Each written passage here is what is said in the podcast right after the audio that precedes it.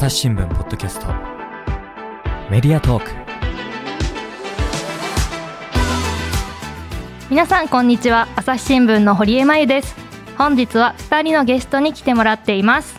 じゃあまずお一人目どうぞあ、えー文化部で、えー音楽担当してます、ジョーズカと言います。よろしくお願いします。よろしくお願いしますそしてもう一方お願いしますあ、えーメディア事業本部、イベント運営一部という肩書きになりました。えー向井さやかと申します。えー記者サロン、あの、記者の方に出演いただくオンラインイベントの配信などを担当してます。いつもよくお世話になってますね。はいあのおなじみの M ちゃんです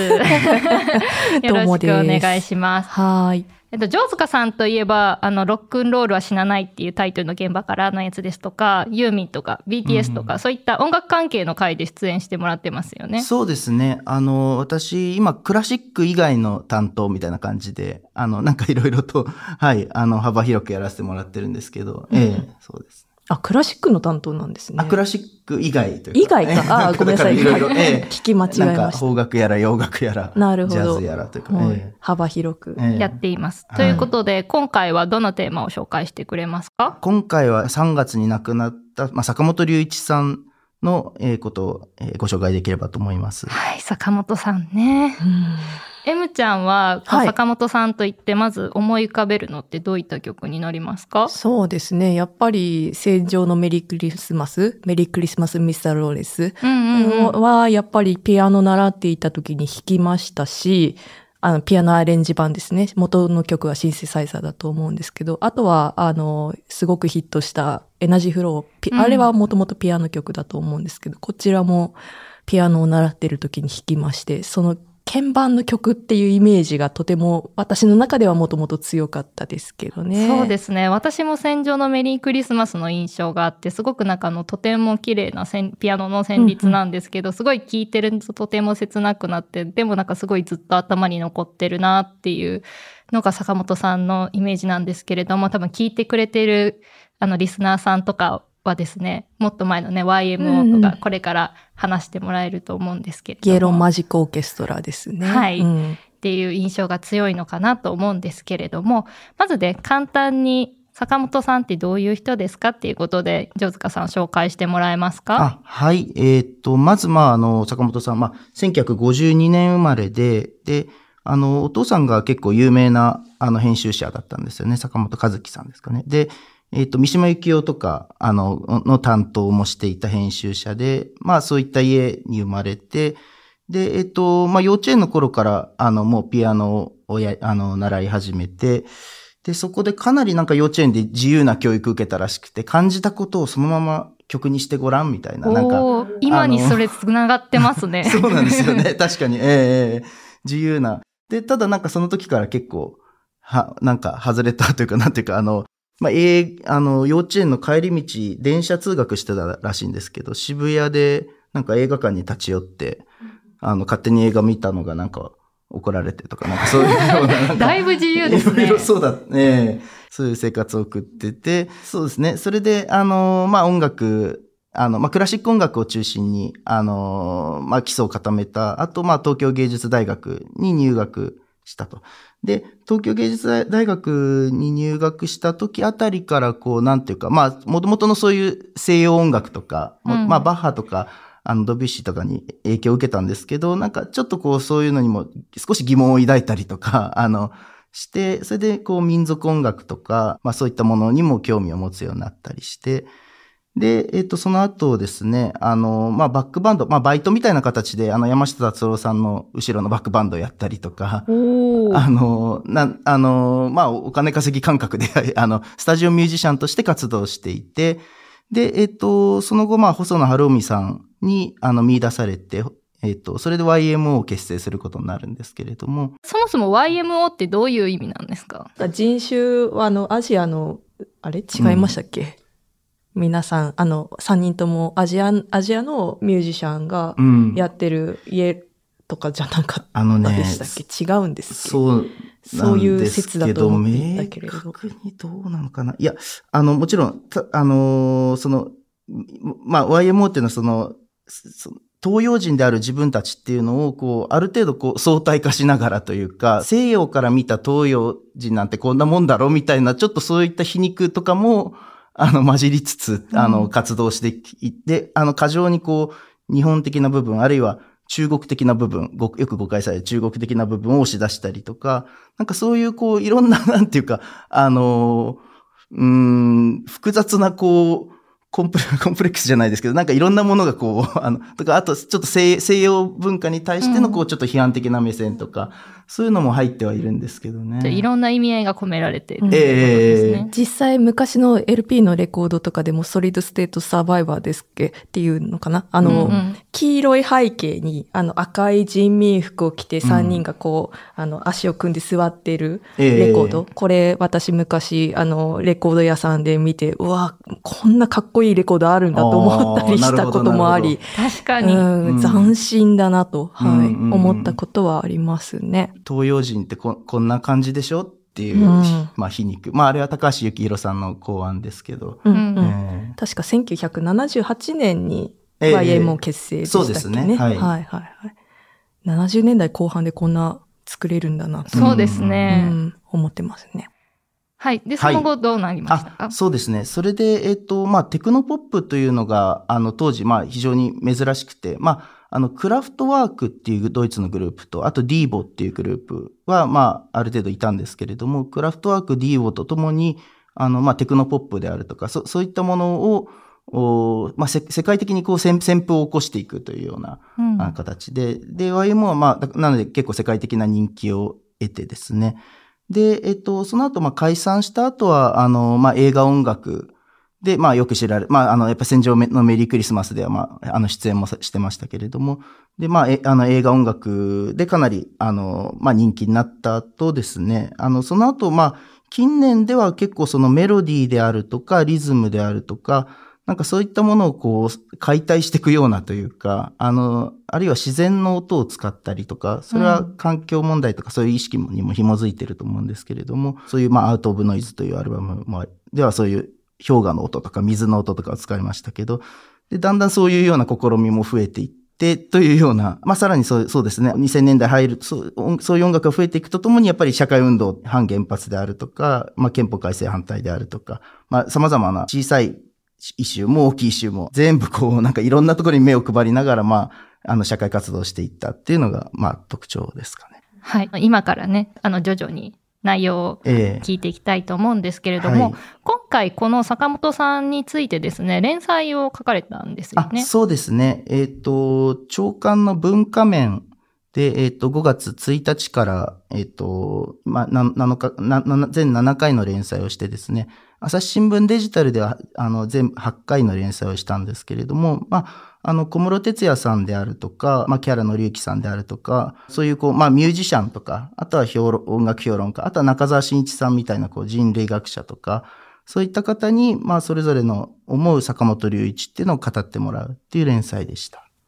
これね、本当ジャンル様々ですけど、いろんな角度から坂本さんの教える連載ですよね。そうですね。ええで、まあ、あの、どちらかというと、まあ、音楽っていうものに割とこう、まあ、フォーカスしていった部分はありましたね。社会運活動とかの部分は、まあ、結構いろいろ、いろいろなところで触れられてはいるので、えー逆にその音楽はどうだったのかっていうところですね。連載タイトルは、えっ、と、サウンドフォアライフ、坂本龍一から生まれたものというあそうことで。ですねはい、はいでしたよね。ええすごい、うん、私も一読者として読んで、めちゃくちゃ面白いなと、本当に思いながら読んでいたんですが、印象的だった取材相手の方ってどなたとあか。そうですね。やっぱり、まあ、小室哲也さんはすごく印象的でして、第1回目ですよね。あ、そうですね。はい。デジタルで第1回目だったんですけれども。デジタルの方のタイトルだと、坂本龍一さんと違う道歩くしかなかった、小室哲也さんの憧れと劣等感というタイトルだったと思うんですけれども。まあ、まさにそうですね。あの、憧れて、そして、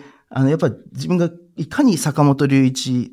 という存在に劣等感を抱いているかっていうことをずっとそこう、あの、語っていて、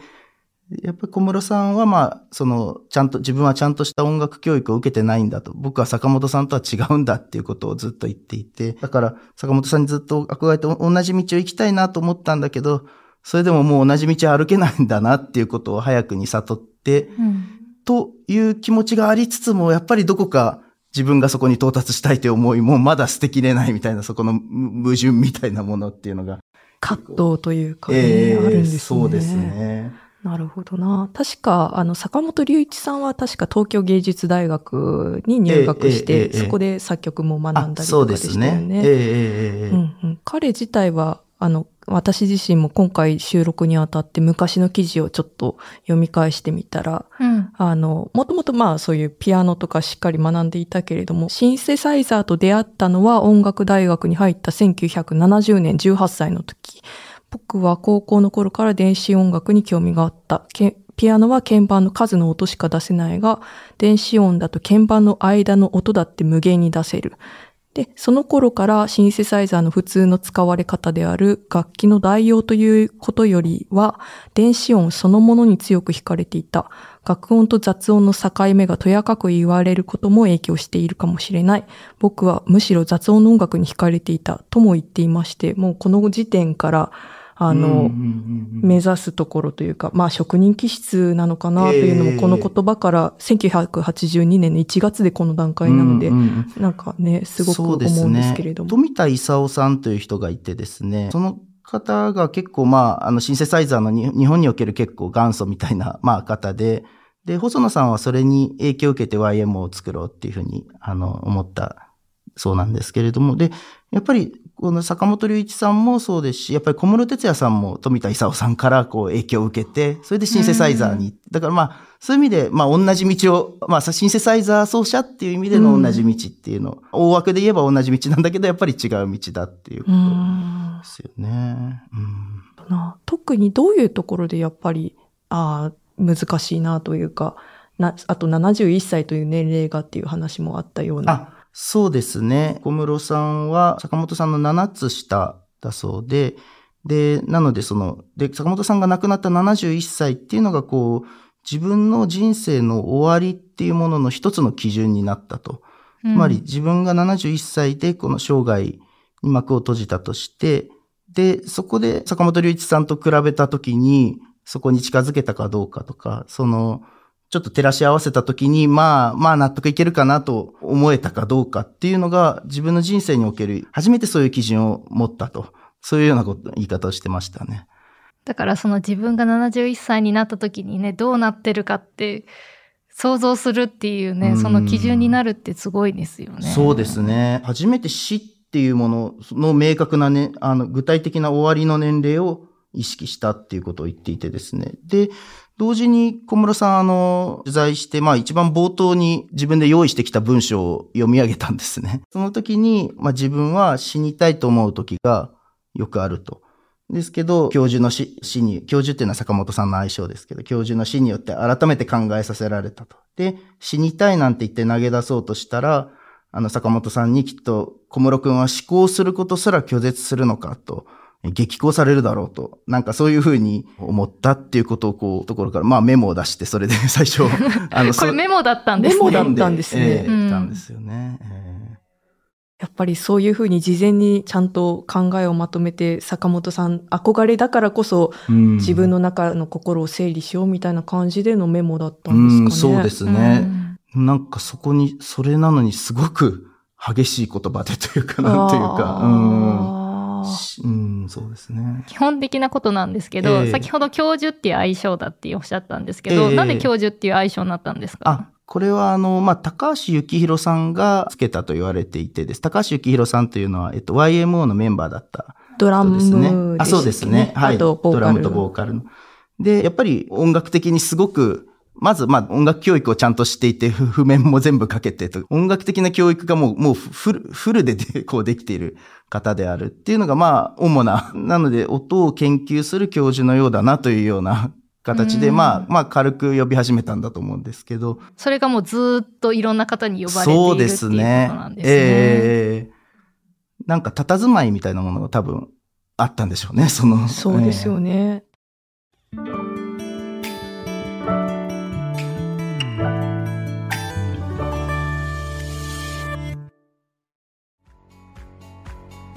私は朝日新聞歩きき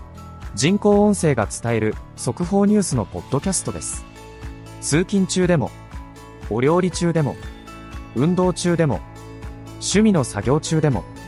何かしながら最新のニュースをフォローできます。あなたの知りたいニュースどこででも。朝日新聞ある聞き。たった数分で今日のニュースをまとめ聞き。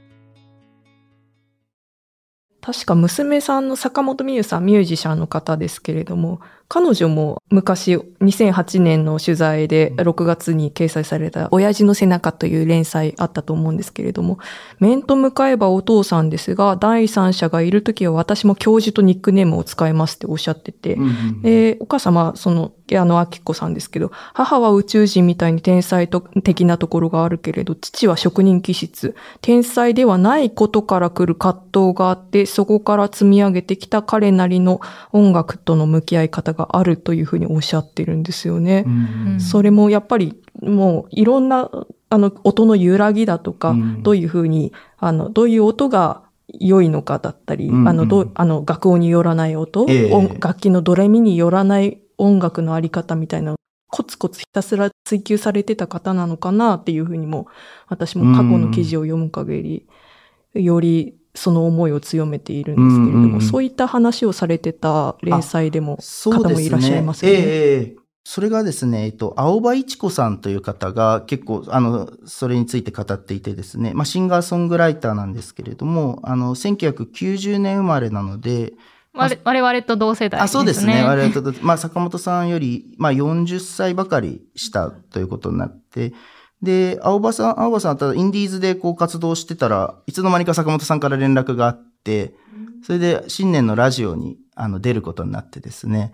それで一緒にセッションしたんですね。で、坂本さんとか、まあ、細野晴臣さんとかと一緒にセッションをしすることになって、で、その時の逸話というのを青葉一子さんが話していてですね、で、やっぱり美しいと感じたのが楽曲のその中にある間とか余韻に対する姿勢というのがまあ美しいと言っていて、で、例えば自分がただ単にこう、息継ぎとか、ギターの手の形を変えるための間だと思ってたものの中に、まあ実はちっちゃな音楽の子供たちがたくさん存在している。そういうことを、まあ坂本さん教えてくれたということを言っていてですね。で、ちょっとしたこう間の開け方とか、余韻の使い方一つで、まあ隠れていた世界、別の世界が出現すると。で、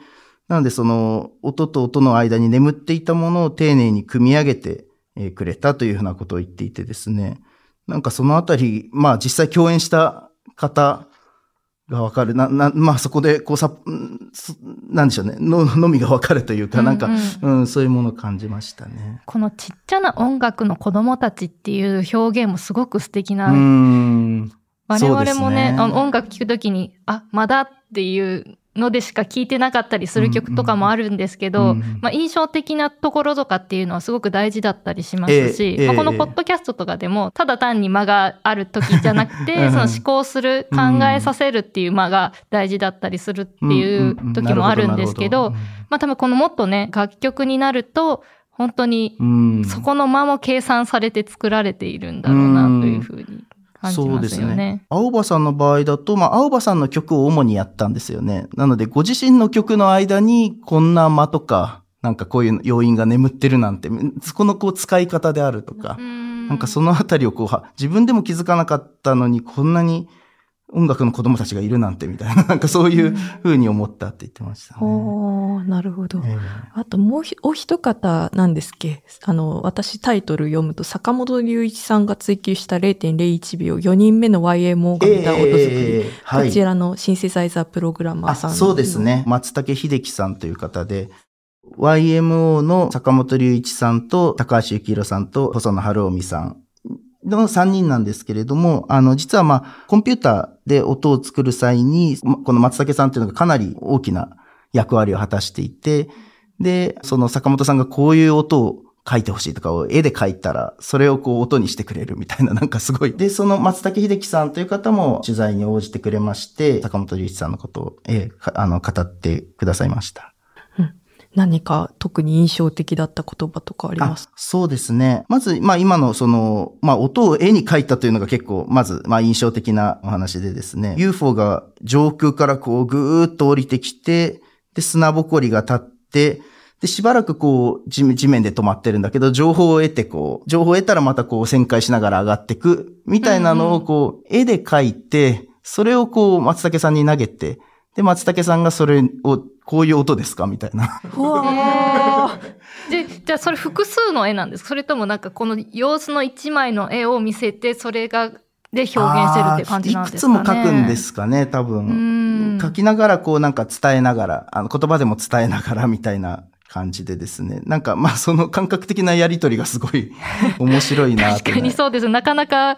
言語化できなそうです、ええええええ結構音楽を聴いてると、なんかその曲を聴いたイメージで、あ、こういう色合いの曲だなとか、あ、こういうイメージが湧くなっていうことは結構私よくあるんですけど、ええその逆っていう感じですよね。そうですよね。作り手側がってことですよね。共感覚の逆側だからすごいなと思って。しかもその映像を見せてこう、だから映像から作っていくっていうことでもあるでしょうしでしょうんうしね、ある程度。うん本当ですね。じゃあ絵がお上手だったっていうこと？あ、そう、絵が、絵が上手かったとも言ってましたね。おー、なるるほど。あとなんか私自身がこの記事でへーと思ったのが、ええほんのわずかだけリズムをずらすことで人が気持ちいいと感じるグルーヴが生まれる。ええええそのずらす割合を数値化した上で、曲中のセクションごとにどれぐらいずらすのが気持ちいいかというのを8分音符を24等分した単位を使って研究していたと。うんで、坂本さんがこの研究に一番熱心だったと思う。今の技術だったらもっと細かくできるけど、それでも当時時間にすれば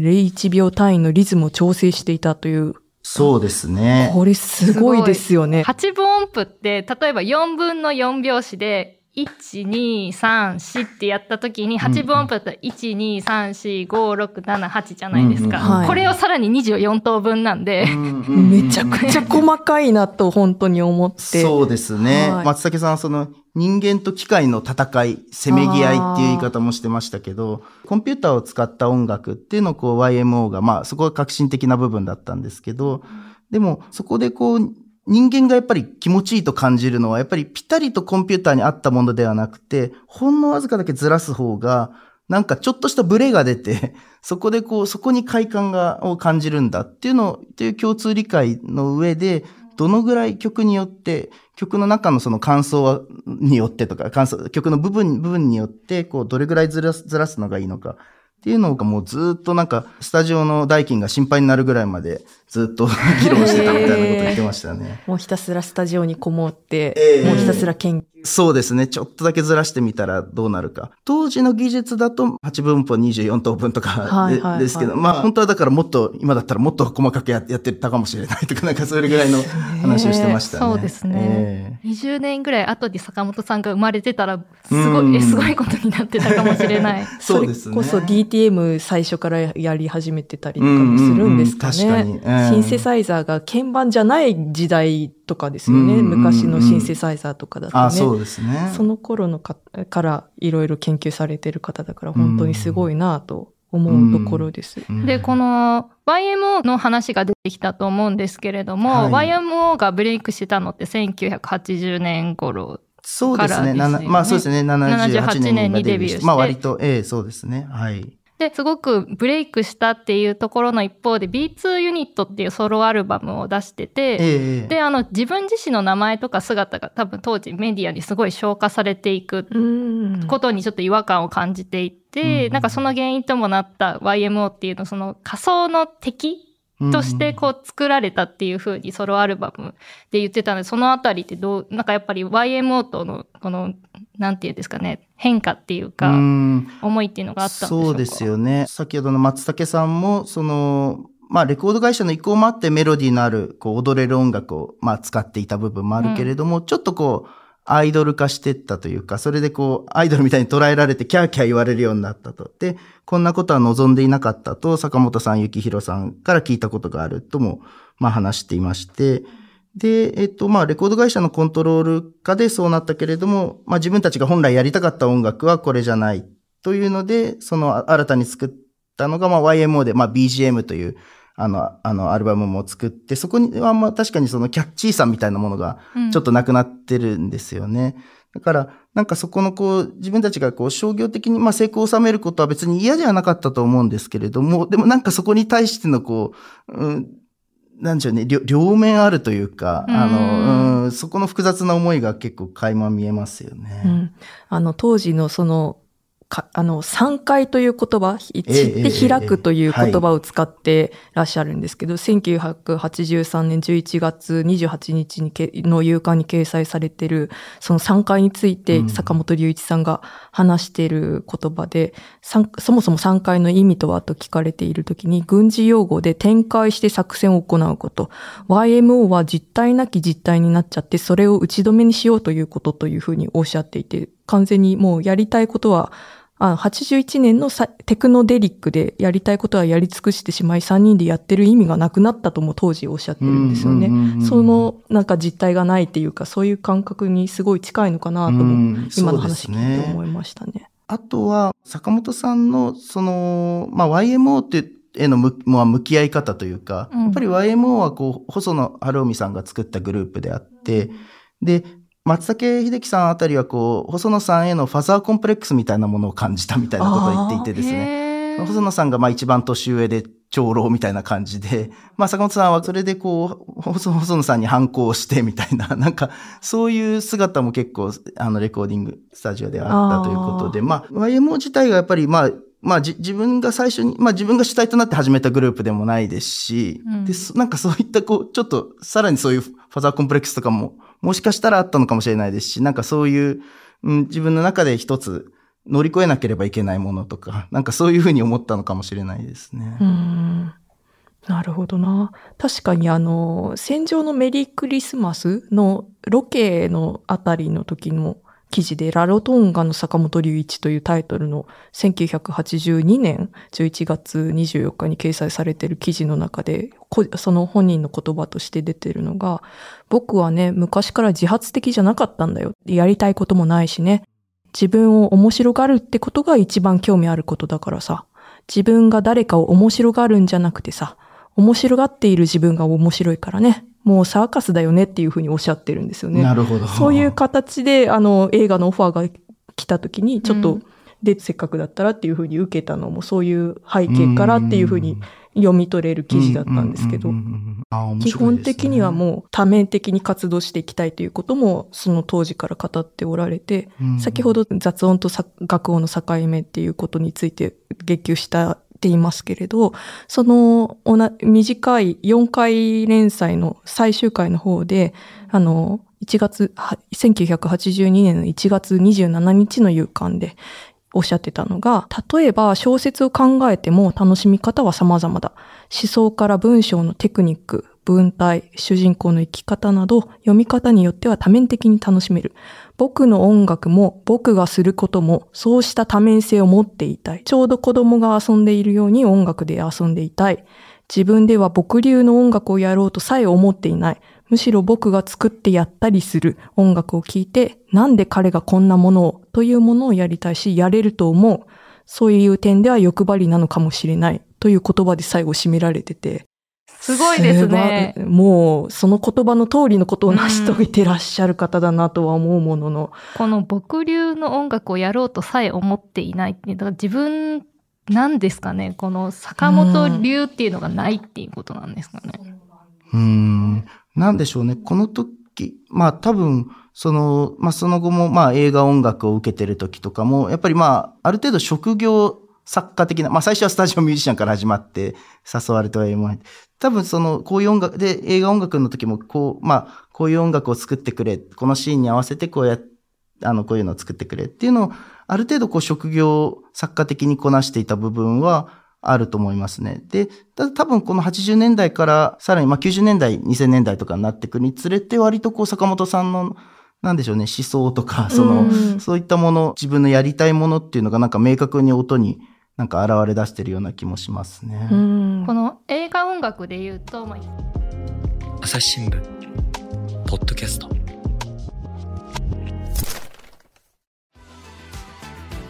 話はまだ続きますが続きは次回お送りしますはい、今回は坂本龍一さんについてお話を伺ってきました。ジョズカさん、改めまして連載について情報を教えてもらえますか？あはい。坂本龍一さんに関する全8回の連載が朝日新聞デジタルというウェブサイトで公開されています。ラインナップはですね、えっと、小室哲也さん、それから第4の YMO と言われた松竹秀樹さん、で中澤真一さん、えー青葉一子さん。この4名が私が取材した方で、で、この他にですね、えっと、藤倉大さんというクラシックの作曲家と、牧原紀之さん。シンガーソングライターですね。あと、音楽評論家伊藤信弘さん。まあ、音楽評論家と学者ですね。あの、湯山玲子さんと伊藤信弘さんが掲載されていてですね、このよよあの4人は、あの、吉田純子編集員と弓永理香記者が取材しています。はい。これもねまたいろいろ読んでいただくと面白いですよね。そうですね。なんかそれ、全くまあ別の視点から、あの、それぞれ語って、8人とも語っているのでですね、読んでくださると嬉しいです。坂本龍一って検索すると、朝日新聞デジタルの虫眼鏡のところで出てくると思いますので。こちら概要欄の方にも URL 貼っておきますのでぜひチェックしてみてください。改めましてお二人ありがとうございました。ありがとうございました。どうもありがとうございましたさようなら。最後まで聞いてくださってありがとうございました。今後も番組を続けていくためにフォローやレビューしていただけると幸いです。今回の坂本さん回も感想をお寄せいただけると励みになります。また朝ポキお便りというメルマガもしております。概要欄の全文表示をしていただくと最後に朝ポキ情報という欄に登録先の URL を記載しておりますのでこちらもぜひチェックしてみてください。朝日新聞ポッドキャスト堀江真由がお届けしました。それではまたお会いしましょう。